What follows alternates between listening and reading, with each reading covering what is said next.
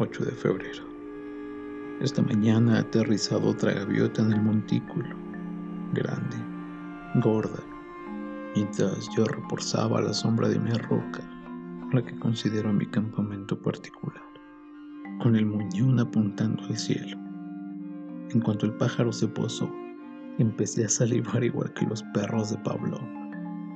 Se me caía la baba como a un bebé, como a un bebé. Busqué una piedra del tamaño de mi mano y empecé a arrastrarme hacia el pájaro. Queda tan solo cuarto. Ya hemos escalado tres, tres y pico. Pincetti pasa hacia atrás. Pine. Quiero decir Pine. No tenía demasiadas esperanzas. Estaba seguro de que saldría volando, pero había que intentarlo. Si atrapara un ave tan gorda y tan insolente como esa, tal vez pudiese posponer la segunda operación indefinidamente.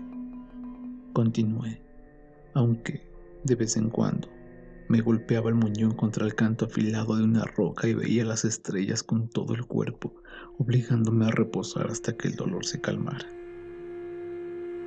La gaviota no escapó. Daba saltitos de aquí para allá, con el pecho hinchado, como un general pasando revista a las tropas. De vez en cuando me miraba con sus ojos pequeños, negros y malignos, y no me quedaba más remedio que quedarme inmóvil con una piedra y contar hasta cien a la espera de que volviera a moverse. Cada vez que agitaba las alas, el hielo me invadía el estómago mas no dejaba de salivar. Se me caía la baba como un niño. No sé cuánto tiempo estuve al acecho. Una hora, dos. Cuanto más me acercaba, más fuerte me latía el corazón y más apetecible parecía la gaviota. Daba la impresión de estar burlándose de mí y empecé a temer que, antes de que la tuviese a mi alcance, echara a volar. Me temblaban las piernas y los brazos. Tenía la boca seca. El muñón, por su parte, me daba unas punzadas asesinas. Ahora pienso que debo haber sentido también dolores de abstinencia. Tan pronto, no he tomado heroína más que una semana. No importa, la necesito y hay mucha, muchísima. En cuanto llegue a los Estados Unidos, me someteré a una cura de desintoxicación en la mejor clínica de California. Pero ahora no se trata de eso, ¿verdad? Cuando la tuve al alcance, no quise arrojar la piedra. Estaba irracionalmente seguro de que arraría, probablemente por unos pocos centímetros. Tenía que acercarme, así que seguí arrastrándome con la cabeza alta el sudor cayendo a chorros por mi cuerpo maltrecho de espantapájaros.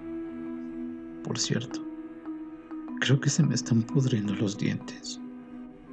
¿Lo he dicho ya? Si fuera supersticioso, diría que es porque comí... Pero no debe ser esa la razón, ¿verdad? Me detuve otra vez estaba mucho más cerca de esta gaviota que de cualquiera de las anteriores. No conseguía obligarme a tirar la piedra. La agarré con toda mi alma hasta que me dolieron los dedos, pero ni siquiera así pude hacerlo, porque sabía perfectamente lo que no dar en el blanco significaba. No me importa emplear toda la mercancía. Les voy a poner un pleito que se van a acordar toda la vida. Viviré como un rey durante el resto de mi vida. Mi larga, larga vida. Estoy convencido de que hubiera escalado hasta poder tomarla con la mano si finalmente no hubiera levantado al vuelo. La hubiera estrangulado, pero extendió las alas y echó a volar. La insulté, me hinqué de rodillas y le lancé la piedra con las pocas fuerzas que me quedaban y le di. El pájaro soltó un graznido y cayó al otro lado del montículo, entre risas y temblores, sin preocuparme por los golpes en el muñón ni por si se me abría la herida. Llegué a la cima y empecé a descender por la otra vertiente. perdí el equilibrio y me di en el suelo con la cabeza. En aquel momento ni siquiera lo advertí, aunque tengo un magnífico chichón como recuerdo. Solo podía pensar en la gaviota y en cómo le había dado. Suerte fantástica, aún volando, le había dado. La gaviota se arrastró hasta la playa, el ala rota, el cuerpo ensangrentado.